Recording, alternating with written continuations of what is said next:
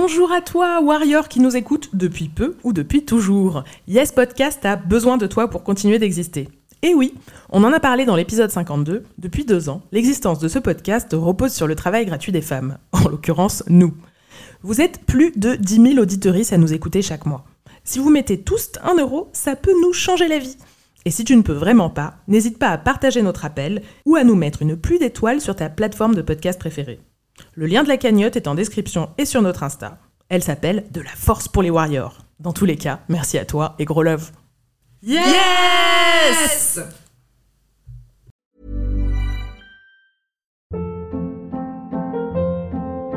Hold up. What was that? Boring. No flavor. That was as bad as those leftovers you ate all week. Kiki Palmer here, and it's time to say hello to something fresh and guilt-free. Hello Fresh. Jazz up dinner with pecan-crusted chicken or garlic butter shrimp scampi. Now that's music to my mouth. Hello Fresh. Let's get this dinner party started. Discover all the delicious possibilities at hellofresh.com.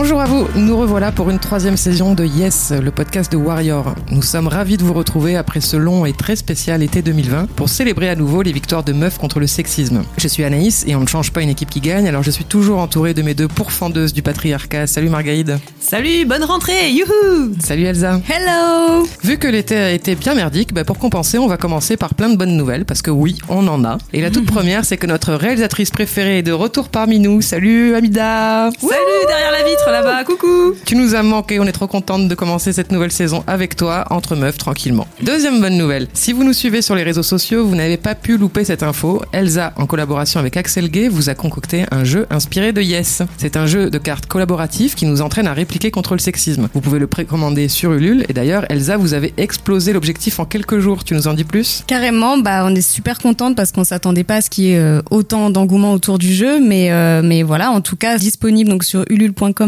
moi c'est Madame. Moi c'est Madame, c'est le nom du jeu. Il est effectivement inspiré de Yes et il y a beaucoup beaucoup beaucoup de répliques à la fois attaque et riposte qui viennent du podcast. Donc si vous êtes euh, habitué du podcast, vous allez sûrement les reconnaître. Et du coup, voilà, je vous invite à aller regarder sur Ulule. On a vraiment tout expliqué le, le concept du jeu. Si jamais vous avez des questions ou quoi que ce soit, n'hésitez surtout pas euh, sur les réseaux sociaux à, à nous écrire. Et j'espère que ça vous plaira. En tout cas, euh, j'ai hâte d'avoir vos retours de test du jeu. hein. N'hésitez pas à nous écrire pour, pour nous faire vos retours. Et puis et surtout, n'hésitez pas à vous régaler et à vous entraîner bien comme il faut. Et enfin, troisième bonne nouvelle. Cette année, on repasse à deux épisodes par mois et avec une nouveauté. Ça nous fait mal parfois de couper des témoignages un peu longs pour rythmer l'épisode. Alors on s'est dit qu'on aimerait pouvoir prendre le temps d'échanger avec certaines d'entre vous. Du coup, tous les mois, l'une de nous trois vous présentera une warrior qui l'a inspirée. Et on lui laissera le temps de développer son parcours, ses stratégies pour vous servir encore plus d'infos et encore plus de motivation. On pense que le progrès, ça passe surtout et avant tout par nous, que si on s'informe, on grandit tout ensemble. Alors on va tâcher d'aller dans ce sens-là. Et Marga, c'est toi qui va ouvrir le bal. Qui tu nous présentes ce mois-ci? Oui, alors je vais vous présenter Élise, qu'on connaît un peu mieux sous le nom de Gara Lagarce, ce Ouh. pseudonyme mystérieux. Donc Élise qui fait du roller derby et qui a dénoncé euh, une agression euh, sexiste dont elle a été victime et qui a permis de faire bouger pas mal de lignes au sein de la Fédération française de roller. Trop bien. Ben, on a hâte d'entendre ça. Bon, et comme ça fait longtemps qu'on s'est pas vu et que bah, c'est la tradition chez Yes, euh, vous deux, euh, vous avez eu des victoires, petites ou grandes, cet été? Alors moi, je vais rester dans euh, le roller derby, ce sport euh, merveilleux que je pratique depuis de, de nombreuses années. Avec euh, un groupe de copines, on est en train de, de créer un nouveau club euh, à Marseille. Trop bien. Euh, voilà, donc après euh, pas mal d'années à le pratiquer euh, en mixité, c'est-à-dire avec des hommes, et ben on choisit de le faire sans hommes. Voilà, de C'est créer toujours un, mieux. Voilà, de créer un, un nouveau club avec un, un projet associatif qui soit vraiment euh, sur les valeurs de base du roller derby, donc qui je vous rappelle est un sport qui se pratique sur patin roulette, un sport d'équipe super badass et super drôle, et créé à la base aux États-Unis par des femmes et pour les femmes. Et voilà, donc on revient un petit peu aux origines de, ces valeurs-là. Chambé, bravo. Trop cool. Et toi, Elsa? Bah écoute, moi j'ai pas euh, de victoire incroyable. J'ai passé l'été à Marseille euh, tranquille. Euh, après, c'est clair que j'ai quand même beaucoup bossé sur le jeu et qu'au final, la victoire c'est plutôt euh, maintenant là cette semaine de voir que que ça marche quoi, de, que je récolte les fruits de, de ce travail quoi. Ouais, Donc C'est pas une toute petite victoire. ouais ouais non mais c'est super cool. Franchement, je suis je suis super contente. Et toi, bien. Naïs, alors, euh, ta victoire de l'été? Bah, moi, ça a été une petite révolution cet été, euh, à la fin de l'été, mais euh, j'ai commencé une thérapie. Je pense que ça- j'aurais dû commencer bien plus tôt, en fait, pour euh, arriver à survivre à toutes les violences que j'ai vécues euh, par rapport à Paytechnek. Et en fait, euh, tout a tourné autour de mon ex, le violeur. Et donc, ben, en fait, je lui ai écrit. Et euh, je lui ai écrit une très longue lettre dans laquelle je lui ai expliqué tout ce qu'il m'a fait euh, avec mes mots et avec la colère que j'avais en moi. Euh, donc, ça a été un truc, mais je m'en Waouh. sentais même pas capable. Je pensais jamais faire ça un jour dans ma vie. Et à partir de là, ben, en fait, euh, j'ai eu l'impression d'enlever le frein à main. J'ai recommencé à bosser. J'ai rouvert la boutique euh, Mauvaise Compagnie. Enfin voilà, c'est vraiment j'ai enlevé le frein à main que j'avais en fait depuis euh, depuis des années. Donc euh, voilà, je dis pas que je recommande à tout le monde de le faire parce que franchement euh, c'est compliqué comme moment et je l'ai bloqué partout après pour être sûr que de jamais avoir son avis. En fait, je, ça m'intéresse pas. Mais j'ai l'impression d'avoir fait un pas de géant quoi. Et du coup voilà, je suis très fier de moi et c'est grâce à toutes toutes et tous mes abonnés de Paytachnek qui ont pas arrêté de me dire que euh, il et elle l'avaient fait euh, suite à mes publications. Ça m'a donné le courage de le faire. Donc euh, merci tout le monde, merci beaucoup. Eh ben, Bah, bravo, hein, Franchement, franchement, c'est- ouais, c'est super fort, quoi. Quel Je courage. suis très fière. Oui, Ouais, tu bravo. peux. Bon ben voilà, euh, maintenant euh, gonflé de toute cette fierté, euh, je vais pouvoir vous annoncer le thème de cet épisode. Allez, c'est parti. Donc c'est le premier épisode de la saison et on va parler de sexisme intériorisé. Alors qu'est-ce que c'est que ce machin? C'est très simple. Quand on grandit dans une société patriarcale, on est toutes et tous exposés au sexisme depuis le plus jeune âge. De fait, on grandit dans cette ambiance et qu'on le veuille ou non, on intègre les règles du jeu le moins drôle du monde. Qu'on ait grandi dans une famille super sexiste ou super féministe, on n'y coupe pas. À moins de vivre en dehors de la société depuis la naissance, on est forcément au moins un peu imprégné par la misogynie, mais aussi le racisme, l'homophobie et toute forme d'oppression dite systémique. Du coup, les hommes cisgenres sont en position de domination, mais ils n'ont pas le monopole du sexisme. Nous aussi, on a des raisonnements problématiques, des comportements compétitifs vis-à-vis d'autres femmes et des jugements pleins de culture du viol, de paternalisme et autres joyeusetés dont on va ensemble tenter de se débarrasser. Poubelle, et on referme bien le couvercle, s'il vous plaît. Allez Bon, je vous spoil un peu l'épisode, mais euh, la meilleure arme pour en finir avec nos propres représentations sexistes, c'est la sororité. Donc il s'agira pas dans cet épisode de taper sur les vilaines femmes qui n'ont pas conscience de leur propre sexisme, mais plutôt de montrer comment on s'en sort et comment c'est souvent grâce à une femme qu'on y arrivera. Le sexisme intériorisé, c'est aussi parfois une stratégie inconsciente pour s'en sortir dans un monde où l'autre moitié de la population nous domine. C'est donc complexe à déconstruire, mais nos warriors vont vous prouver que c'est possible. Elles ont rembarré, elles ont expliqué, elles ont convaincu, elles ont prouvé. Nos warriors de ce 25e épisode vont vous montrer que le sexisme intériorisé, c'est tout sauf une fatalité. Et sans plus tarder, on commence par notre première warrior. Et on va parler de Jeanne. Jeanne qui est étudiante, qui a 19 ans et qui a réussi à convaincre sa meuf qu'elle n'était pas vierge. Euh, donc j'étais avec ma copine de l'époque depuis plusieurs mois. Euh, un jour, en discutant euh, de choses et d'autres, elle arrive à me dire qu'elle est vierge. Donc, euh, je suis assez étonnée parce que on avait des rapports sexuels depuis plusieurs mois. Donc. Et en fait, je comprends qu'elle se considère vierge tant qu'elle n'a pas eu de pénétration vaginale et qu'elle n'arrive pas à, à comprendre ma vision qui est moi, bah, on est plus vierge quand on a eu des rapports sexuels tout simplement, euh, parce que selon elle, euh, son corps sera changé dès l'instant que euh, il y aura eu euh, un pénis dans, dans son vagin. Et voilà, donc moi j'essaie de lui expliquer que non, ça marche pas trop comme ça, etc. Mais sa vision est assez ancrée en elle pour que bah, j'arrive pas trop à déconstruire ça toute seule. Donc un jour j'ai eu l'idée de lui envoyer quelques vidéos trouvées sur YouTube qui, euh, qui en quelques minutes euh, déconstruisent le mythe de la première fois ou encore parlent de la sexualité entre femmes et euh, des vidéos assez drôles en plus. Et donc euh, ça lui a permis, elle m'a envoyé un message, elle m'a dit tout de suite que elle comprenait tout ce que je lui avais dit jusqu'alors et que euh, bah elle comprenait que ouais sa vision était euh, était biaisée, était euh, sexiste et homophobe aussi. Et donc euh, une super victoire pour moi. Et on en a reparlé pas mal après. Et ce qui est bien c'est que elle a continué à en parler avec les femmes autour d'elle qui pour la plupart ont aussi cette vision biaisée et phallocentrée de la première fois et même de la sexualité en général. Donc bah, une chouette victoire Bravo, Bon bah là franchement euh, ça m'a vraiment étonnée parce que c'est enfin j'ai déjà entendu plein de fois ces histoires de, de virginité et tout mais c'est vrai que j'avais pas pensé à ça qu'une Mm. femme lesbienne pouvait se penser euh, vierge en Ah fait ouais, et, ouais. et se dire presque on dirait qu'il lui manque un truc et comme Mm. elle dit mon corps sera changé etc etc J'ai été traversée par la bite, oh mon dieu, je voilà, suis une nouvelle ça, femme. C'est ça. Et du coup, je me dis, mais c'est dingue, qu'est-ce que ça veut dire vierge C'est quoi ce mot, etc. Bon, j'ai regardé sur Wikipédia. Donc, la virginité, c'est un concept relatif à une personne n'ayant jamais eu de relation sexuelle. Donc, il n'est pas précisé euh, si c'est des relations hétéro ou pas. Euh, voilà, ne reposant pas sur une base biologique, puisque ces histoires d'hymen, hein, c'est c'est n'importe quoi en fait. L'hymen, il peut avoir été euh, brisé par tout un tas de choses en fait, avant la première fois, euh, on va dire dans le cadre d'une relation hétéro en tout cas. Il est déjà troué de base en fait. Un Et voilà, là il y a déjà un petit trou, donc euh, voilà. Et puis tous les hymens ont des formes différentes en plus. Enfin bref, donc euh, je vous incite vraiment à aller faire des recherches là-dessus si vous étiez pas au courant, parce que ça va vous faire réfléchir, je pense. Du coup, voilà, la virginité c'est un fait social, culturel et religieux. Et on dit aussi que euh, c'est la, surtout la virginité féminine qui représente un enjeu, alors que celle des hommes n'a pas beaucoup d'importance. Je crois que c'est une histoire de, faut savoir, à la- si jamais il y a fécondation et enfant, euh, qui est la- le Mm. propriétaire de cet enfant. Exactement. Le, le doute sur la, féla- la, la fellation. la filiation. oui, oui, oui, tout à fait. Euh, et, et du coup, voilà, c'est vrai qu'il y a toute une dimension religieuse, tout ce qui est bah, les tests de virginité, certificats de virginité. Euh, je sais pas si vous aviez suivi l'affaire de T.I., le, le rappeur T.I., qui en fait euh, ben, enfin, a dit dans une interview qu'il emmenait sa fille tous les ans chez le gynéco pour savoir euh, si elle était euh, toujours vierge. Il s'est fait euh, allumer un truc de malade. Après, il allait dans l'émission de Jada Pinkett, Red Table Talk, pour pour pour débriefer un peu. Et Jada donc lui a bien lui a bien expliqué la vie, hein, pourquoi c'était problématique de de faire ça. Et après, juste un point sur le mot phallocentré parce qu'elle dit ça dans le témoignage. Bah en fait, ça veut dire que tout est centré sur le pénis. En fait, c'est la toute puissance du pénis euh, sur nos corps. Moi, ce qui me fait bader dans cette histoire, c'est que tous les jours, on nous envoie des messages qui sous-entendent que en fait notre existence sans les hommes n'est pas une vraie existence.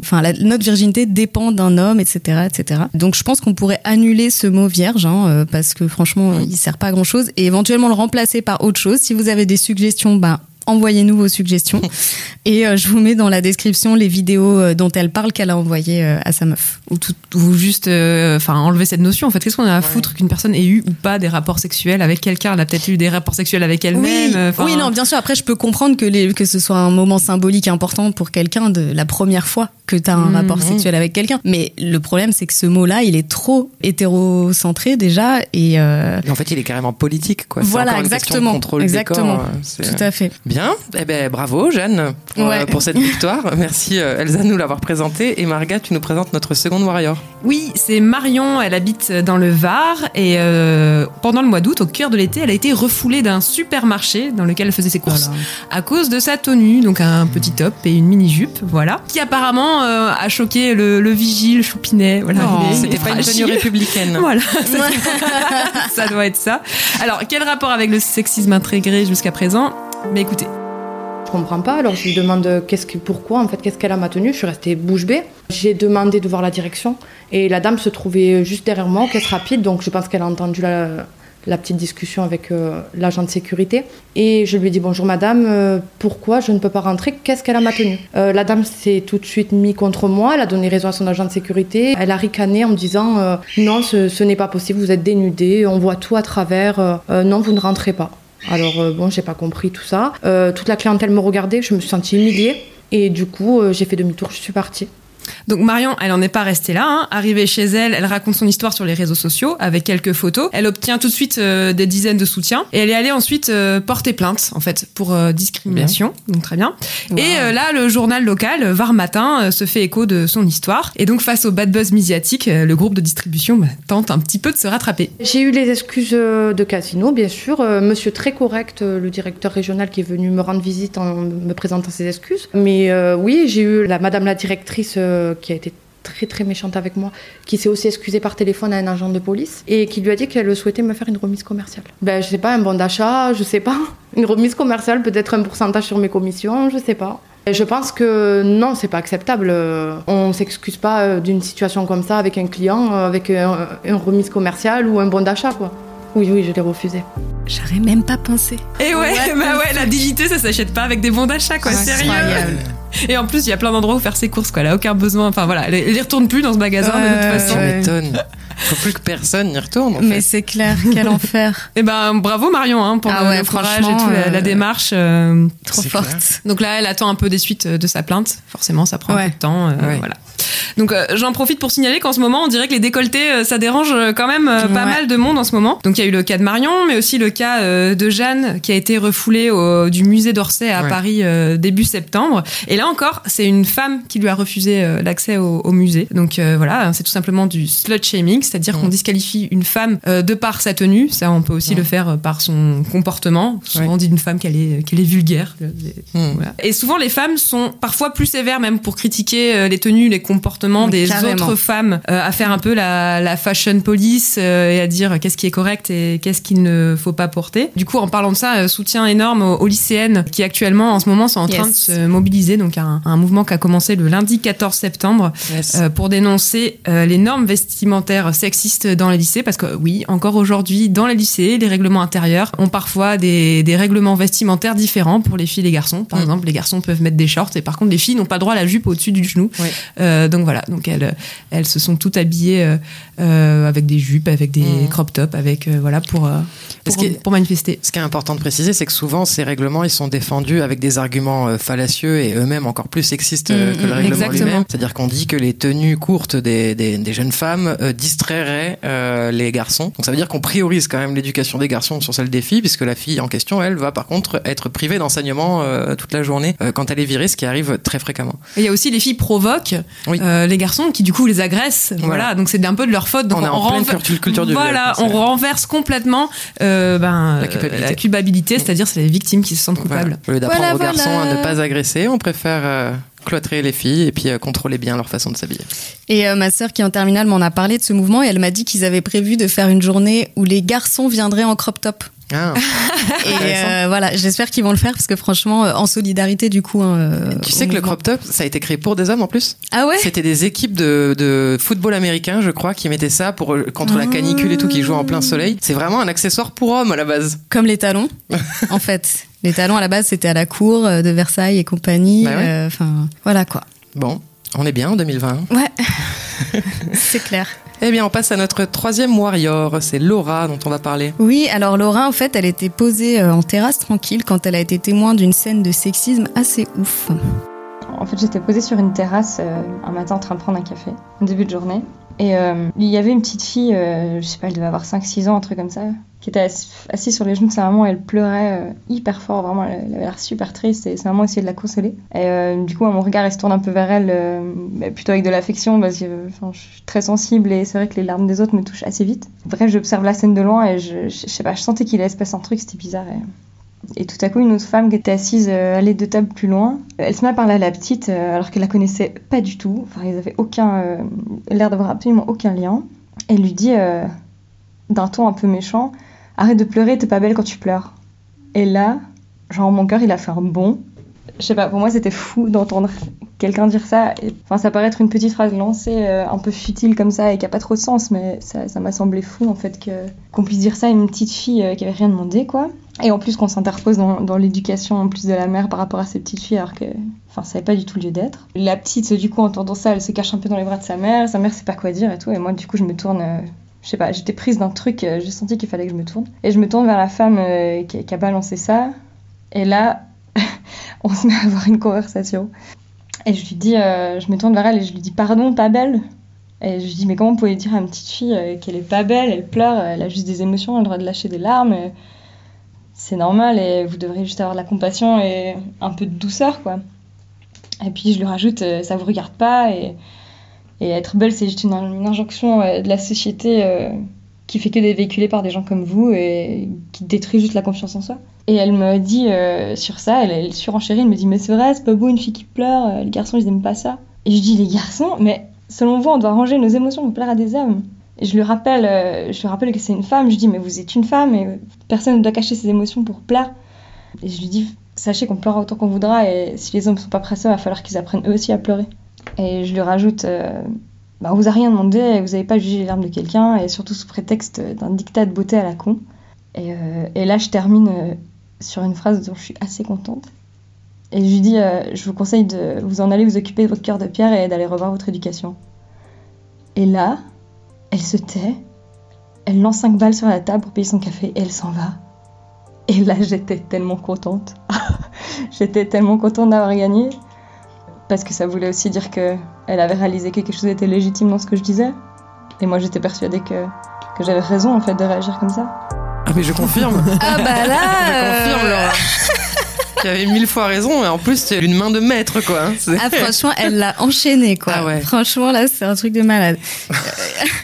Le Mais, nombre euh, de punchlines dans le même témoignage, Ouais, là. c'est ça, il y a plein de trucs. Tu- Je prends des notes. C'est ça en fait. On pourrait vraiment faire des cartes pour euh, le jeu là avec avec ces punchlines. Ouais, moi je trouve ça dingue euh, tout ce qu'on projette sur les enfants euh, dès qu'ils sont tout petits. On va dire aux filles ah t'es jolie tout le temps. aux garçons ah t'es fort machin. tu seras intelligent et fort machin. Et en fait voilà, on se rend pas forcément compte à quel point on, on projette sur eux bah, déjà une sexualisation hein, parce que quand elle dit ça plaît pas aux garçons. euh, si la petite elle a 5-6 ans, en fait, c'est pas sa préoccupation première euh, de plaire aux garçons. En plus, ça se trouve, elle préfère les filles, donc laisse-la tranquille Exactement. en fait. Donc euh, tout ça, c'est évidemment très très très hétéro-centré, hétéronormé et patriarcal. Et voilà, enfin, je veux dire, moi, ça c'est un truc qui me fatigue, qui me choque vachement. Euh, on en avait parlé dans un épisode, je crois, sur les Warriors Juniors, et il y avait aussi un épisode très intéressant. Je crois que c'était un podcast à soi où euh, elle, elle, elle montrait, enfin, il y avait une enquête dans une crèche où en fait euh, il parlait de, de ça en fait de à quel point dès la naissance quasiment Ouais, ouais. euh, on, même avant la naissance, en fait, on projette des choses sur l'enfant et, euh, et voilà, c'est là que ça démarre. En fait, c'est pas Bah après. Et c'est à travers des petites phrases comme ça qu'on laisse le, le, le shaitan s'installer en, en chacune de nous, en fait. Voilà. C'est, vraiment des, des petites phrases qui paraissent complètement anodines, mais qui en fait vraiment font, font le travail de construction d'un, rapport genré, quoi, entre les humains. Tout à fait. Et juste sur le, les hommes, parce qu'elle dit les hommes, faudra qu'ils apprennent à pleurer. Je vous conseille vraiment un épisode du podcast Émotion, si je dis pas de bêtises. Je vous mettrai le lien qui parle des larmes des hommes et, et c'est vraiment très très touchant et très très très intéressant. Enfin, moi j'ai appris plein de trucs et il y a beaucoup de témoignages super touchants d'hommes qui parlent de de, De leurs du- émotions Ouais, et du fait que depuis qu'ils sont tout petits, on leur a dit tu dois pas pleurer en fait. Mm. Tu te fais taper, tu dois pas pleurer. euh, T'es triste, tu dois pas pleurer. Enfin, effectivement, c'est ces petites phrases accumulées qui font que bah il y a la masculinité toxique qui Bah se oui. développe, alors qu'à la base c'était pas comme ça en fait. tu t'as Euh, accumulé une frustration incroyable, en fait, à force de pas t'exprimer comme ça, de pas ça. laisser sortir les choses. Tout à Et fait. du coup, euh, ça se transforme en violence. Voilà. Génial. Bien, ben on va passer à notre warrior suivante. Euh, C'est Sarah Zouak. Sarah, c'est une copine. Quand on a décidé de faire un épisode sur la misogynie intériorisée, j'ai tout de suite pensé à elle. Il est fort probable que vous la connaissiez aussi, parce que c'est un peu une rockstar dans les milieux féministes. Mais je ne vous spoile pas et je vous laisse écouter son témoignage. Très jeune, j'ai réalisé qu'être euh, une jeune femme euh, arabe musulmane, c'était pas forcément euh, la meilleure des choses dans notre société française. On était voilà constamment représentés dans les médias ou dans les discours politiques, nous femmes musulmanes comme des femmes soumises, comme des femmes oppressées, comme des femmes sans aucun libre arbitre et où la religion de l'islam serait forcément la la religion la plus misogyne qui soit. Et du coup, voilà, c'est, ça nous permet pas vraiment de grandir en ayant une image positive de nous-mêmes.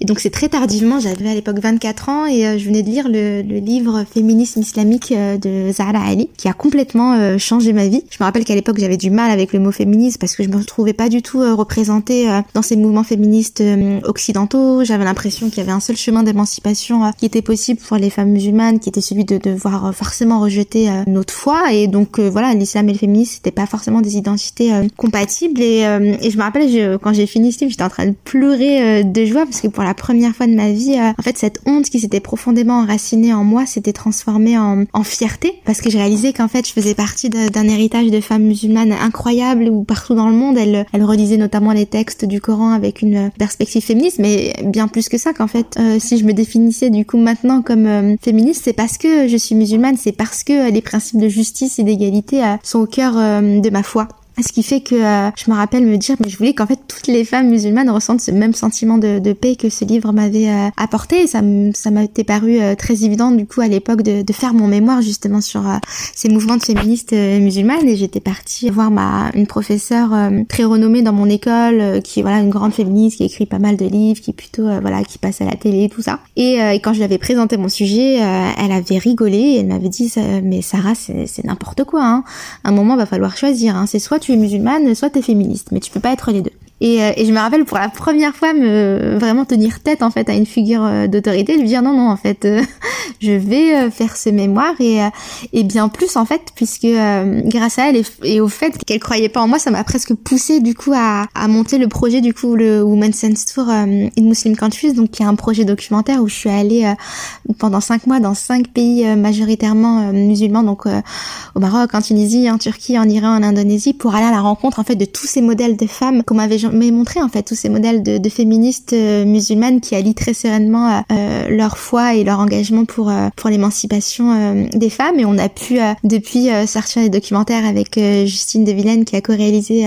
avec moi ce documentaire. Et voilà on a pu organiser plus de 250 projections débat auprès de 25 000 personnes. Et surtout on est allé encore plus loin puisqu'on a pu ensuite créer notre association donc féministe et antiraciste la Lab qui fait entendre les voix et défend les droits des femmes musulmanes qui sont bah, au cœur d'oppressions à minima sexistes, racistes et islamophobes. Et vraiment notre lutte c'est une réponse justement politique et collective euh, à ce système patriarcal, raciste, colonial et capitaliste qu'on connaît euh, malheureusement que trop bien. Donc pour la petite histoire, euh, ma directrice de mémoire ensuite m'a quand même donné une très très bonne note mais elle m'a dit, voilà, on va se mettre d'accord sur le fait qu'on qu'on sera jamais d'accord. Et aujourd'hui, bah du coup, on, on, continue en fait, voilà, notre lutte avec la Lab notamment pour justement toujours placer les femmes musulmanes au cœur euh, bah, des luttes, des représentations, des réflexions et surtout des prises de décisions, puisque en fait, euh, qui mieux que que nous-mêmes pouvons euh, décider ce qui est le mieux pour nous. Donc voilà, c'était cette petite réponse, en tout cas collective, que j'ai essayé de, de lui apporter à elle, mais surtout tout simplement à,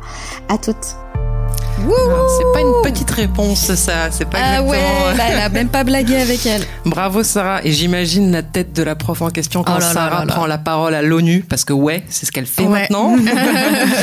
Donc, elle fait un travail incroyable et je vous invite à, aller lire tout le contenu que son asso produit. Donc, c'est lalab.fr, l a 2 l a b.fr. Éventuellement à y adhérer. Donc, cette fois, c'est lalab.org. Donc, euh, Sarah, elle survit à des attaques constantes de toutes mm. parts dans les médias et dans les sphères politiques. C'est vraiment une warrior de l'espace. Et donc euh, voilà, moi je la félicite mille fois. Je sais pas comment elle fait. Euh, et dans son témoignage, il y a, y a, deux choses que, que j'aimerais relever, euh, soumettre à l'attention de nos auditrices. Euh, le fait que sa propre révélation euh, vienne en lisant un bouquin écrit par une femme. Mmh. Donc quand on vous dit que la sororité c'est important, produire du contenu, travailler sur des représentations au pluriel, c'est aussi permettre à d'autres femmes de se trouver ou retrouver, d'avancer. Donc il n'y a pas de petite victoire. Si ne serait-ce qu'une seule sister trouve des réponses à ces questions dans vos récits, c'est que ça valait le coup de les raconter. C'est clair. Et ensuite, le deuxième point, c'est l'universalisme. Donc c'est le courant en tout cas féministe auquel sa, sa professeure semble appartenir. Euh, c'est un courant euh, féministe selon lequel euh, ça part d'une notion d'égalité. En fait, on, on, on s'imagine que tout le monde peut être vraiment à égalité et que donc il n'y a plus qu'une seule voie d'émancipation pour les femmes. alors qu'on peut pas se contenter de proposer sa propre vision à toutes les femmes. C'est un sujet de conflit d'ailleurs entre le féministe. Donc je, je fais un petit point à ce sujet-là. Alors il y a autant de façons d'être libre que de personnes. Quand on dit mon corps, mes choix, euh, ça vaut aussi pour la religion, ça vaut aussi pour n'importe quel choix. C'est pas bon uniquement pour l'avortement en fait. Euh, je passe sur le point laïcité en France. Hein. Enfin non, en fait, ben, je vais pas me retenir. Euh, en France, on a le droit de croire ou de ne pas croire, de pratiquer ou de ne pas pratiquer. Et non, on n'est pas obligé de le cacher quand on pratique. Et guess what? Ben il y a autant de diversité parmi les femmes musulmanes que parmi les athées, les chrétiennes, les juives, les bouddhistes, les hindous, etc. La liste est longue. Bref, vous avez compris le principe. On est diverses. On n'est pas un bloc monolithique et tout le monde a le droit à la parole et le droit d'être représenté. Donc comme je vous le disais en intro, quand on grandit dans une société donnée, on est forcément imprégné de sa culture, mais aussi de ses problèmes. Et là, typiquement, on est dans une posture, euh, sa, sa prof est dans une posture impérialiste, selon laquelle l'émancipation passerait forcément par l'éloignement de la religion, et qui plus est de la religion que nous, occidentaux, voyons comme la plus sexiste, alors que ben, je crois qu'on n'a pas trop de leçons à donner de ce côté-là. Le christianisme, c'est pas non plus réputé pour être féministe. Donc on fait quelques assouplissements, on se détend, et on permet à chacune et chacun de faire à peu près ce qu'il et elle veut. Moi, ce qui m'a, voilà. ouais, voilà. Et moi, ce qui m'a, ce qui me, ce qui m'interpelle aussi, c'est le, ce truc qu'ont certaines femmes à donner des brevets de féministes à, d'autres femmes. Voilà, c'est, euh, bah non, t'es musulmane, donc tu peux pas être féministe. mais ça pourrait être très bien. Ah là là, tu t'habilles en mini-jupe avec des petits talons et t'aimes bien mm. te maquiller, machin. Mais non, mais tu peux pas être féministe. Euh, t'es travailleuse du sexe. Ah bah non, tu peux pas être féministe. Enfin, au bout d'un moment, en fait, euh, on a, on fait toutes des choix de vie différents mm. selon notre histoire, selon nos valeurs, selon notre culture, selon, enfin, toute la façon dont on était plein plein de choses. Donc, enfin, bah voilà quoi. On, on, on, fait aussi en fonction de de, de, de ce qu'on est Bah et oui. de ce qu'on aimerait être. Voilà, enfin, au bout d'un moment, on n'a pas à dire toi tu peux être féministe, toi tu peux pas, toi machin. Bah oui. Enfin, c'est, ça m'énerve, Et ça qu'on m'énerve. qu'on ait des, des raccourcis ou des idées préconçues euh, sur certaines choses, ça je l'entends. On n'est pas, on n'est pas perméable euh, aussi au discours dégueulasse euh, qui, qui a dans notre, pas imperméable du coup au discours dégueulasse qu'on entend. Et puis on ne peut ne pas être d'accord. Elle, elle aurait pu discuter sur le fond, sur je sais pas, sur des choses. Oui, tu oui. peux ne pas être d'accord avec la, la, la version de quelqu'un, mais de là, à... enfin bref, pardon, je t'ai coupé. Mais je ne sais plus où je vais en venir. du coup. Moi, je voulais parler aussi d'un- podcast qui est sur le même thème que j'ai vraiment adoré, que je recommande à tout le monde. Et d'ailleurs, je pense que ça pourrait faire l'objet de 50 épisodes. C'est euh, le dernier épisode de Tarab, qui est un podcast de Binge Audio, qui est animé par Leila Isra. Et en fait, euh, elle parle justement des féminismes euh, dans le Maghreb et le Moyen-Orient. Et franchement, on apprend beaucoup, beaucoup, beaucoup de choses. Très, très, très intéressant. Yes, je note précieusement. Je, je le mets dans la description aussi. Je l'écoute et c'est vrai qu'il est très très cool. Bien, bah, bravo Sarah, bravo mille fois. Je vous invite encore une fois à aller euh, découvrir son assaut. C'est vraiment énorme ce qu'elle fait, mais je vous invite à la soutenir à fond. Et on passe à notre prochaine warrior. Cette fois, c'est Dagat dont on va parler. Oui, alors Agathe, elle nous raconte une histoire qui a commencé dans un covoiturage. Je vais vous raconter une histoire qui commence euh, en covoiturage avec trois femmes incroyables et euh, avec l'une d'elles qui me demande mais qu'est-ce que c'est le féminisme pour toi? Parce qu'elle, elle me disait qu'elle n'avait pas trop vécu de situation de discrimination euh, sexiste au travail et dans sa vie et que depuis les luttes féministes du XXe siècle, elle voyait plus trop ce pourquoi il restait à lutter. Donc euh, j'ai décidé d'aborder la question sous l'angle euh, des agressions et de la prédation sexuelle que subissent encore plein de femmes pour montrer qu'il y avait encore du chemin à parcourir. Ce qui est entre guillemets bien avec ce thème, c'est qu'on a tous et toutes des exemples à donner, plus ou moins personnels, euh, selon la situation dans laquelle on discute et selon la personne à qui on parle et l'état dans lequel euh, l'état émotionnel dans lequel on est. Donc, euh, par exemple, moi, j'ai rappelé à ce moment-là qu'une femme qui boit trop, bah, elle, a- le risque de se faire agresser sexuellement, alors qu'un mec qui boit trop, bah, il risque de se réveiller avec une bite dessinée sur le visage. Pas tout à fait euh, le même niveau de risque. J'ai aussi euh, rappelé qu'on était euh, toutes amenées à mettre en place, plus ou moins consciemment, des stratagèmes pour éviter de se faire agresser sexuellement et que malgré ça, lorsqu'une femme subit une agression sexuelle, on va souvent lui attribuer une part de responsabilité, alors que les agresseurs, eux, sont peu inquiétés, voire même pas du tout, voire on leur cherche même des excuses. Par exemple, il avait trop bu, ou c'était une blague, mais non, mais c'est un mec bien. Ensuite, on s'est arrêté dans un café et on a été rejoint par euh, d'autres euh, covoitureurs avec qui on voyageait.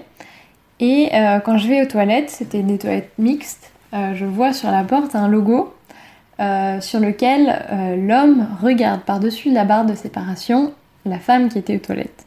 Et du coup, j'étais en mode genre Ah Mais c'est la parfaite illustration de ce que je racontais dans la voiture Euh, En effet, pour moi, c'était la prédation sexuelle dans toute sa splendeur, car elle est dédramatisée, elle est tournée en humour.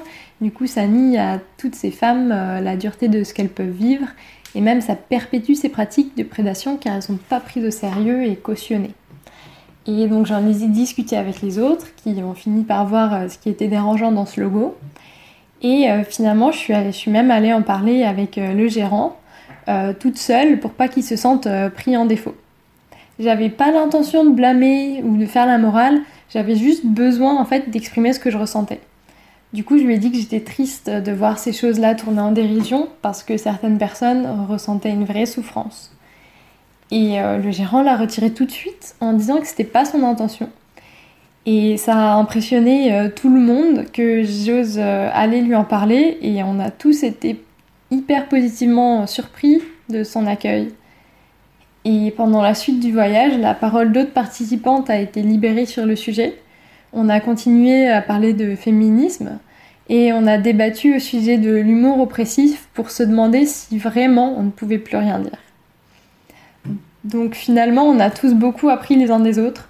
On a remis en question nos conceptions du féminin entre guillemets et du masculin entre guillemets. Et pour finir, la femme qui m'avait posé la question euh, sur ce que c'était le féminisme pour moi a fini par me dire que mon féminisme était inspirant. du coup, c'était une belle victoire pour moi d'avoir osé parler, de voir que ça avait été bien accueilli et aussi que ça avait inspiré toutes les personnes qui étaient présentes euh, lors de cet événement. Je vous souhaite bon courage à tous et à toutes pour euh, inspirer d'autres personnes en ce sens.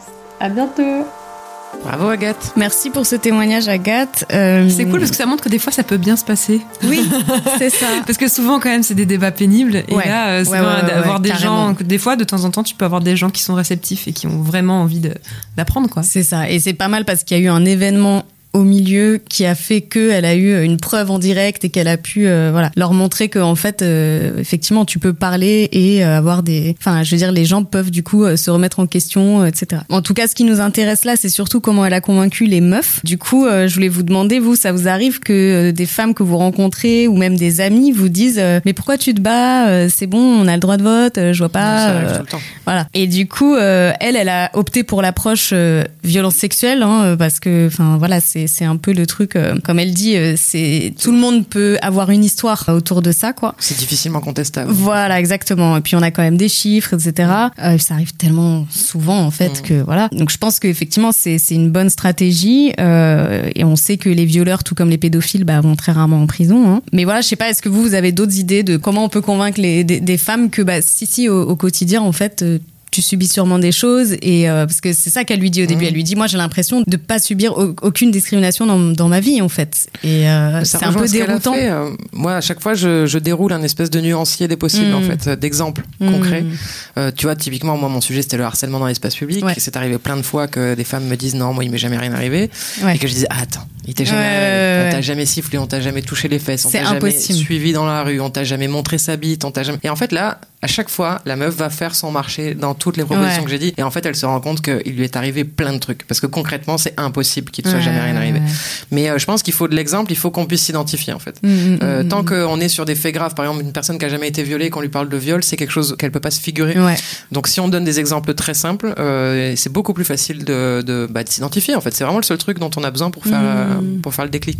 Oui, ou peut-être sur la charge mentale, euh, t'as pas Ouais. l'impression que Mhm. euh, tu fais plus les lessives, Voilà. que tu fais plus à bouffer, euh, etc. Oui, que c'est toi qui penses toujours au rendez-vous des médecins pour, pour les enfants. Exactement, c'est plus même le travail du care en général, donc c'est-à-dire prendre soin des autres, que ce soit le travail bénévole entre guillemets dans le couple ou à la maison, ou même euh, dans le monde du travail en fait, tout ce qui est les métiers du soin qui sont principalement occupés par des femmes et qui sont généralement sous-payés. hein. le meilleur exemple quand même, ça reste encore les infirmières quand même, enfin il me semble, hein, qui ont quand même euh, plus beaucoup, enfin ils ont un bac plus 3 et euh, Les sages-femmes, c'est pas mal aussi. et les sages-femmes Mm. aussi, qui ont quand même des niveaux d'études euh, supérieurs et qui euh, ont des salaires de misère Ouais. et des boulots de fou avec beaucoup de responsabilités. Et ça reste des métiers, euh, des métiers majoritairement féminins. Donc Mhm. la question, c'est, tu crois que c'est normal? Pourquoi est-ce que, euh, est-ce que ces métiers-là sont, sont dévalorisés? Alors après, on te dit oui, mais c'est parce que les femmes naturellement, machin. Et là, Ouais. on peut, euh, on peut dire attends, c'est-à-dire que quoi? Qu'il y a le gène de, Ouais. de je m'occupe des autres. Elles Enfin, ont fait des études, les mecs Voilà. peuvent aussi les faire, ces études-là. Exactement.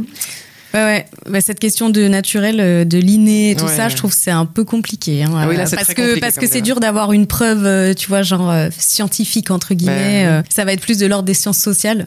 Euh, Mm. Pour moi, c'est prouvé dans tous les sens, hein, mais c'est vrai qu'il y a des gens qui vont dire si si, il y a quand même de l'inné et tout ça. Bah oui, bah parce que quand depuis des siècles on t'apprend à être comme Ouais. ça, tu Ouais, à un moment donné tu l'intègres. c'est ça. C'est comme les Mm. espèces animales qui s'adaptent à leur environnement. euh, on est pas- on est des animaux, donc on s'adapte aussi, Complètement. malgré nous parfois. Mm. Mais ouais, la- la- la- en tout cas, très bonne méthode euh, dans ce témoignage. Je trouve que c'est très bien. Et en plus, de, le plus dur, c'est de garder son calme pour moi Ouais, perso. Donc ouais, euh, ouais, là, c'est très bien joué. Carrément. Voilà, Marga, tu nous présentes notre prochaine Warrior. Oui, alors vous vous rappelez peut-être de M qui avait raconté euh, sa réaction après l'agression qu'elle avait subie dans le milieu euh, militant. C'était dans l'épisode 9 euh, de Yes. Et euh, quand elle a vu l'appel à témoignage sur le sexisme des femmes, en fait, elle direct, elle nous a renvoyé un message parce qu'elle avait envie d'approfondir Mhm. un petit peu ça. Parce que pour vous rappeler euh, rapidement le contexte, donc M, elle a subi une agression dans un collectif de lutte contre les violences policières qui rassemble des militants de, de quartiers populaires. Elle nous avait donc euh, déjà parlé de la difficulté qu'elle avait ressentie en tant que femme racisée pour euh, dénoncer euh, cette agression. Parce que, parce que ce qu'elle précise là, parmi les nombreux soutiens de son agresseur et des personnes qui, qui, qui, qui ne l'ont pas cru ou qui, qui, ont dit ah t'exagères, il y avait euh, de nombreuses femmes et, Mm. et c'est ça qui l'a Mm. marqué, c'est c'est toutes ces femmes qui ne l'ont pas soutenue et qui se sont directement rangées du côté de ce militant qui était très apprécié et, et influent euh, euh, dans, dans le milieu. Donc voilà ce qu'elle raconte. En fait, on est souvent prise dans un étau quand on est euh, féministe ou quand on est une meuf, euh, tout simplement, par rapport à, d'autres femmes et, notamment d'autres féministes. C'est que soit on nous demande de pas trop la ramener concernant mm, les violences qu'on peut subir d'autres hommes racisés, parce que du coup, c'est jouer le jeu, du racisme. Ou alors, on nous dit, euh, bon, ça va, il y a pire. Qu'en gros, ce qu'on fait, ce qu'on vit, bah, c'est rien comparé à, ce que la, à la violence qu'elles euh, ont vécue. Donc, c'est bon, faut, faut prendre sur soi, faut patienter. Et en fait, euh, c'est il y a rien de pire pour euh, pour mener la lutte quoi, de, de se cacher, de cacher d'autres. La lutte antiraciste, elle doit pas cacher d'autres luttes contre d'autres formes d'oppression. Et puis en plus, c'est ultra méprisant pour les gars de quartier parce que ça voudrait dire, ça sous-entend clairement qu'eux, ils sont toujours à cette médiocrité de la misogynie et que, enfin, ils pourront jamais progresser, quoi. Et moi, je voulais vraiment un changement et vraiment, quand je parlais avec ces femmes, je pensais vraiment qu'elles allaient changer, qu'elles allaient comprendre, qu'elles allaient évoluer, qu'elles allaient progresser, que, qu'en fait, j'allais apporter ce, ce renouveau ou en tout cas que ça allait faire évoluer certaines choses. Et après, je me suis rendu compte qu'il n'y allait pas avoir de, changement parce qu'il y avait des choses qui me dépassaient, qui les dépassaient. Et moi, ma victoire particulière, ça a été de, bah, de faire cette autocritique en public à l'occasion d'un forum que Femmes en lutte avait organisé euh, en décembre dernier, bah, j'ai pris la parole et j'ai reconnu mon sexisme devant euh, une centaine de personnes. On a grandi, on a été construit par un État patriarcal, par un État raciste. Donc il n'y a pas de raison en fait que que moi je n'ai pas été sexiste ou que je n'ai pas été euh, méprisante face à d'autres femmes, sachant que je l'ai reproché à des femmes. Peut-être que moi j'en ai été victime de ce sexisme intégré, mais il est possible que que j'en ai été fautive. Oui, j'ai été sexiste. Oui, j'ai profité de cette violence. Et oui, il faut faire cette autocritique, elle est nécessaire, elle est importante. Et surtout, si on veut espérer un changement en face, il faut le commencer. Il faut d'abord le commencer par soi et on avance quoi. Donc euh, ouais, ça a été une belle victoire pour moi de l'avouer et pour les personnes qui m'ont entourée à ce moment-là et qui m'ont donné la force aussi de, de se l'avouer. Et j'espère que ça va donner la force à d'autres personnes de faire cette autocritique parce que elle coûte, mais elle fait vraiment beaucoup de bien. Et, moi, j'en veux pas en fait aux, aux, femmes qui m'ont qui m'ont pas soutenue parce que elles le subissent en fait le patriarcat et que c'est aussi euh, on va faire progresser tout le monde en vrai. Moi, j'ai foi en ça et alors on n'est pas amis et tout, on va pas être amis avec tout le monde, mais on va finir par faire progresser la lutte. Waouh Bravo. Merci beaucoup La classe. Pour ton témoignage et puis pour ta fidélité aussi. On est super content de savoir que tu nous suis depuis la, depuis la saison 1. Grave. Donc, merci de nous avoir confié euh, ton témoignage. Donc il y a- il y, a plusieurs choses hein, moi, qui m'ont qui m'ont interpellée. Alors déjà, minimiser la violence qu'a vécue une autre femme sous Mm. prétexte qu'il y a Ouais. pire. En fait, pour la victime, euh, ça peut être vécu comme un deuxième traumatisme ouais, parce ouais, que quand, surtout quand c'est les débuts en fait où on commence à en parler, si la personne qu'on a en face euh, bah, n'est pas accueillante de cette Mm. parole, voire la, la dénigre totalement, et ben le risque c'est qu'on se taise euh, pour toujours en fait, Ouais, qu'on n'en parle clair. vraiment plus. Donc, euh, donc voilà, si notre femme euh, vous raconte son histoire, juste écoutez-la, soutenez-la, croyez-la. Voilà, soyez vraiment un, un soutien. Et aussi, ce qu'elle dit, c'est super fort, hein, le fait qu'elle n'en veuille pas à, à ces femmes qui Waouh, n'ont pas ça, soutenu. Ouais, Euh, qu'elle se dit, ça l'a plutôt poussé à elle se rendre compte que bah ouais, mais moi en fait j'ai fait ça aussi et ben faut que je me rende compte pour moi avancer et puis aussi avancer collectivement parce que maintenant elle elle milite en fait euh, euh, sans hommes dans donc dans le collectif euh, dans le collectif pardon Femmes en lutte 93 donc euh, donc je vous invite à, aller voir ce qu'ils font sur le sur les réseaux c'est c'est très intéressant euh, voilà donc on, on a beau être féministe jusqu'au bout des ongles euh, on a forcément eu et on aura sûrement encore des, Mm. des comportements sexistes hein. C'est dire, hyper long à déconstruire. Exactement. c'est- ouais, ouais. Clairement. Donc euh, voilà, faut pas, faut pas s'en vouloir, faut pas en vouloir non plus aux, aux autres femmes, hein, comme, Mm, euh, mm, comme mm. le dit M. Et euh, voilà, c'est tellement intégré dans notre quotidien qu'on bah, qu'on peut pas s'en défaire comme ça, quoi. Ah ouais, ça se saurait sinon. Si c'était facile, moi j'aurais appuyé sur le bouton depuis longtemps. Mais clair, non, il y a pas, y a pas. J'ai encore aussi des, des, des restes, des, Des traces qui réflexes, s'expriment plus ou moins par moment, mais c'est très compliqué.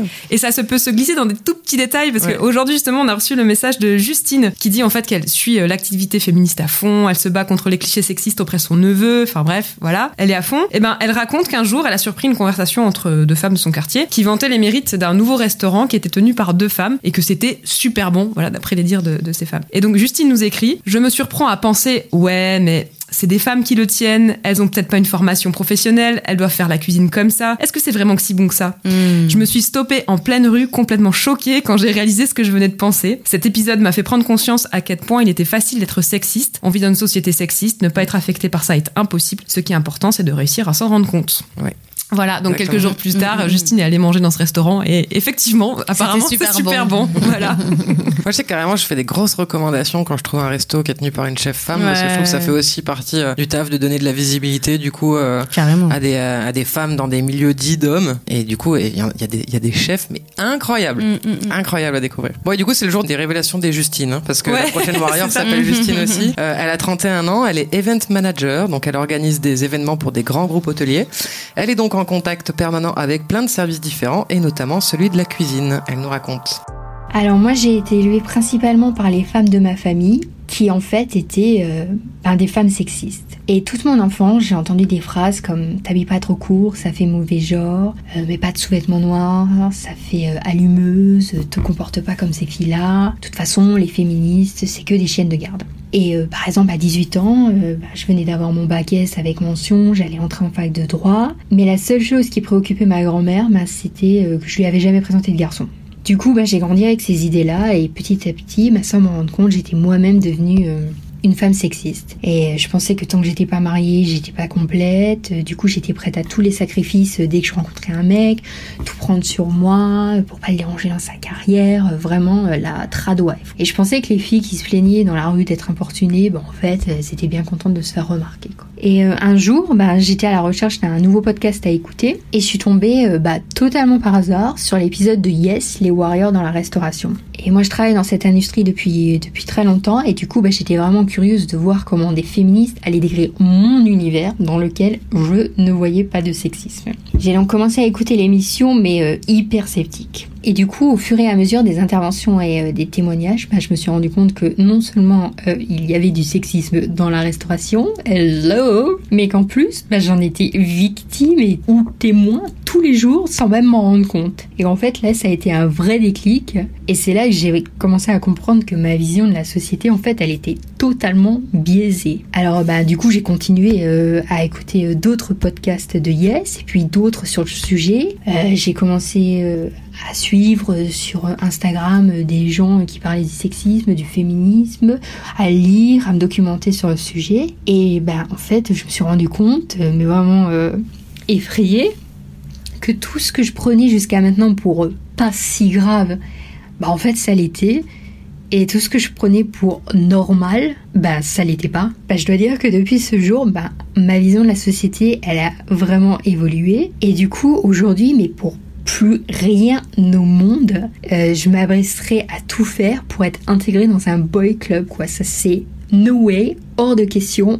Aujourd'hui, bah, je crie plutôt fièrement sororité, quoi. Donc voilà, c'est pas moi qui, pour l'instant, ai réussi à convaincre euh, une femme euh, au comportement sexiste, mais c'est plutôt vous, les filles, bah, qui m'avez ouvert les yeux. Et pour ça, un grand merci. Oh, je vais pleurer. En fait, ce témoignage, c'est aussi notre victoire à nous. Mais du coup. oui, de ouf. Oh. Merci Justine. Merci, j'adore. C'est super fort d'arriver à faire son autocritique et encore plus de bah, d'en témoigner ensuite. hein. C'est Ah un petit peu comme le témoignage de M juste avant, d'ar- d'arriver à se l'avouer et de carrément le Mm. l'avouer. Ouais. C'est super fort, donc merci beaucoup. Je trouve que c'est une, une bonne conclusion, ça résume à peu près tout ce qu'on s'est dit. hein. Ce qui est important, c'est d'être ouverte à la remise en question. Euh, je sais pas vous, Mhm. Elsa, Marga, mais moi, depuis que j'ai mis mon nez dans les contenus féministes, bah, j'ai changé d'avis, mais sur 8000 bien sujets. sûr, bien sûr. Ça continue encore quasiment chaque jour, c'est une remise en question permanente et surtout, c'est un apprentissage permanent. Ouais. Donc évidemment, on l'a dit, hein, déconstruire tout ce qu'on a appris depuis la naissance, ça prend du temps, c'est pas immédiat, ça demande d'être un minimum impliqué aussi. Mm, mm, mm. Certes, c'est pas confortable, mais on comprend mille fois mieux tout ce qui se passe autour de nous et on grandit chaque jour. Donc si quelqu'un ou quelqu'une vous dit que vous vous plantez, que ce que vous dites est problématique, n'hésitez surtout pas à vous renseigner, à admettre vos torts, ça rend service à tout le monde. Et de l'autre côté, si vous entendez quelqu'une tenir des propos problématiques, vous pouvez, si vous en sentez la patience, amener cette personne à en apprendre plus sur le sujet en question. Si vous avez la flemme, mon conseil perso, c'est de passer sa route. Attention, là, je parle pas d'ennemis politiques, hein, mais de personnes qui peuvent être moins renseignées que vous. Tout le monde n'a pas accès au savoir de la même façon, tout le monde n'a pas les mêmes facilités d'apprentissage, de lecture, etc. Donc n'oubliez pas qu'on est dans le même camp et que tout le monde déteste la police. Moi. Exactement. Bien, et ben maintenant, c'est l'instant pour se faire du bien, c'est l'instant self-care. Marga, ce mois-ci, c'est toi qui nous apprends à se faire du bien. Et oui, enfin à se faire du bien. On parlait de situation inconfortable. Je vais continuer un petit peu sur cette lancée quand même. Même D'accord. si bon, on va essayer d'y aller quand même un petit peu en douceur. Euh, On parlait justement de, de reconnaître euh, son propre sexisme. Et ben, je vous propose de le débusquer dans notre propre langage. Bien. Eh ben oui, parce que il y a plein de choses qu'on dit euh, par réflexe sans y penser Mm. et avec euh, tout plein de sexisme de- dedans. Euh, voilà. Alors je vous ai préparé quelques petits exemples. Voilà. Mhm. Euh, par exemple, quand on dit euh, langue de pute, euh, quelle pute Ouais. Euh, Ça vous est jamais arrivé Ah bah si, bien sûr. clairement. Évidemment que ça vous est arrivé. Ça, vous- moi, ça m'arrive encore d'ailleurs. Donc à la limite, bon, quand on parle d'une prostituée, bon, pourquoi pas. Et encore, on peut préférer le terme euh, travailleuse du sexe, mais on peut aussi s'interroger, se dire pourquoi est-ce qu'on dit euh, pute en fait? Pourquoi est-ce qu'on dit quelle pute? Est-ce qu'elle nous a fait du mal? Est-ce qu'elle nous a trahi? Mm. Est-ce qu'elle nous a manqué de respect? Dans ce cas-là, en fait, on peut juste tout simplement prendre le mot qui correspond à la situation. Manqueuse de respect. il faut se rendre compte qu'on fait de, on fait de la situation, de la profession et de la vie de certaines personnes une insulte. C'est Ah bah, genre clairement, ouais. hyper humiliant. Donc, euh, Ouais. si on y arrive, il faut, enfin, en tout cas, il faut essayer d'arriver à se débarrasser de ce mot-là pour insulter les gens. Ouais, ouais. Voilà. Un autre truc qui m'arrive au- aussi assez souvent, c'est d'utiliser le mot maman. Mmh. Ouais. Alors, euh, oui, c'est mignon hein, si vous parlez de votre mère ou de personnes de, de votre entourage, mais sinon, euh, sachez que maman vient de l'onomatopée des bébés qui font ma mama tout le temps, ou des petits blablabla, des petits babillages, Euh, et que donc en, en latin, en grec, ça a donné euh, mama, littéralement le sein. Donc en fait, maman, littéralement, en fait, c'est Mm. celle qui allaite. Mm. Merci, Mm. bonjour. Euh, donc, euh, quand au lieu de dire, par exemple, euh, elle est devenue maman, on peut dire, euh, elle a eu un enfant en fait. Ouais. Ouais. Voilà. J'en arrive au classique. Avoir des couilles. Elle Alors- est posée sur la elle est commode. posée sur la commode et ou sur la table où tu veux. Euh, alors. C'est-à-dire, euh, c'est-à-dire qu'on peut pas, euh, voilà, on peut pas être courageuse euh, si on n'a pas une paire de boules poilues ou pas euh, entre, Surtout entre quand les on jambes. connaît la fragilité de ces deux machins. Euh, C'est clair. Voilà, exactement. Donc voilà, on peut tout simplement dire euh, Avoir du cran, du courage. avoir du cran, du courage, Ouais, euh, ouais. ces choses-là. Euh, Mais on peut aussi poser ses ovaires sur la commode. Oui, aussi, bah on oui. peut- on peut aussi se réapproprier les, extré- les Voilà. expressions, tout à fait. Gonade, ça marche bien à la place, c'est Ouais. pas genré. Alors une expression que je ne supporte pas, c'est se crêper le chignon. Ah ouais, non, C'est mais- horrible. Alors, à moins d'être chez le coiffeur, euh, on l'utilise quand même pour des, des femmes euh, qui ne sont pas d'accord, en fait, Ouais. et qui, genre, euh, se disputent, débattent. Voilà, Ouais. débattent, c'est ce qu'on va dire il y a pour même des pas hommes. besoin de- il y a même pas besoin de se disputer, juste un, dés- un simple Un, un désaccord. simple désaccord, voilà. Alors que des hommes qui ne sont pas d'accord entre eux, on va dire qu'ils affirment leurs opinions, Ouais. qu'ils débattent ou qu'ils se battent si jamais ils Ouais. en viennent aux mains. Donc euh, pourquoi on dirait pas la même chose euh, quand il s'agit de, de Mm, femmes mm, On est d'accord. Et pour terminer, pourquoi est-ce qu'on se définit tout le temps avec le mot fille? Oui. On est des filles, salut les Eh, les filles, filles. eh, les filles Ah non. alors comme si on n'avait jamais grandi, qu'on Mm. était encore des mineurs sous l'autorité de quelqu'un d'autre, alors qu'en fait euh, nous sommes des Mm. femmes. Et est-ce Bah qu'on ouais. peut pas utiliser plutôt ce terme pour nous définir? Moi, c'est comme le mot Miss. Quand on me dit ça va, Miss? Ah, non, mais là, ça, je, vomis je ne instantanément. peux pas. quoi. C'est mort, c'est mort. Et voilà, c'était quelques suggestions. Alors une fois qu'on a dit ça, évidemment, euh, pas besoin de culpabiliser hein, si on a des tics sexistes euh, dans notre langage, euh, si des couilles ou des salopes euh, sortent de votre bouche. On a été élevé dans le patriarcat, on l'a dit, alors nos réflexes de langage sont vraiment Mm, très mm, très bien ancrés. Et parfois, on a tout simplement pas d'autres mots aussi. c'est ça qui sort quand on s'exprime. Il faut pas s'empêcher de parler sous prétexte bah, que voilà, c'est peut-être sexiste. Ah non, je vais peut-être dire un truc sexiste, mais m'empêcher de parler. Euh, non, on peut aussi, euh, voilà, de temps en temps, Il faut qu'on réinvente les insultes aussi. et qu'on réinvente hein. les insultes, ce genre de choses. Il y a des Soit- groupes sur Facebook de création d'insultes euh, valables. Et, euh, Fils de trader, euh, Voilà. tout ça quoi. Voilà. Soyons. Fourchette à soupe. c'est pas mal ça, raclure de bidet. Soyons créatives et, et surtout, surtout ne vous laissez pas traiter de mauvaise féministe parce que vous n'avez Mm, pas le bon vocabulaire, que parfois vous parlez de façon pas 100% safe. Ça arrive, voilà. On fait de notre On mieux. fait de Oui, notre voilà, mieux. c'est ça. Bien, eh ben, merci Marga. Et c'est la fin de cet épisode spécial Warriors versus femmes sexistes. On espère que ça vous a remonté à bloc et donné plein d'idées pour contrer la misogynie d'autres femmes et recruter de nouveaux éléments dans la gigantesque team sororité. Dans le prochain épisode, on parlera de victoire contre le sexisme dans le milieu artistique. Donc si tu as mené ta révolution en école d'art, si tu as obtenu une bourse encore jamais attribuée à une femme, si tu as produit un travail, une expo, un texte, des photos qui t'ont aidé ou en ont aidé d'autres, si tu mets ta créativité et tes talents au service des causes qui te touchent, bref, si tu as eu ton ou tes moments de gloire dans le milieu de l'art, raconte-nous tout, on veut tout savoir. Tu peux d'ores et déjà nous écrire ou nous envoyer un audio à warriors at yespodcast.fr. On a hâte de lire et écouter ton témoignage. On remercie Amida de nous rejoindre à nouveau. Merci Amida. Merci. On remercie également l'équipe de Popcast ainsi que l'équipe de Radio Bam à Marseille qui nous reçoit comme toujours. Tu peux nous écouter sur toutes les plateformes de iTunes à Spotify en passant par Podcast Addict, etc., etc. Et si tu veux nous encourager, tu peux nous laisser 5 étoiles sur iTunes et ainsi nous rendre plus visibles. On te dit à la prochaine et d'ici là, n'oublie pas, t'es notre sœur, tu fais partie d'une gigantesque équipe. T'as de la valeur, tu fais ce qui te plaît, tu corriges, tu rembarres, tu persistes, bref, meuf, t'es une warrior. Yes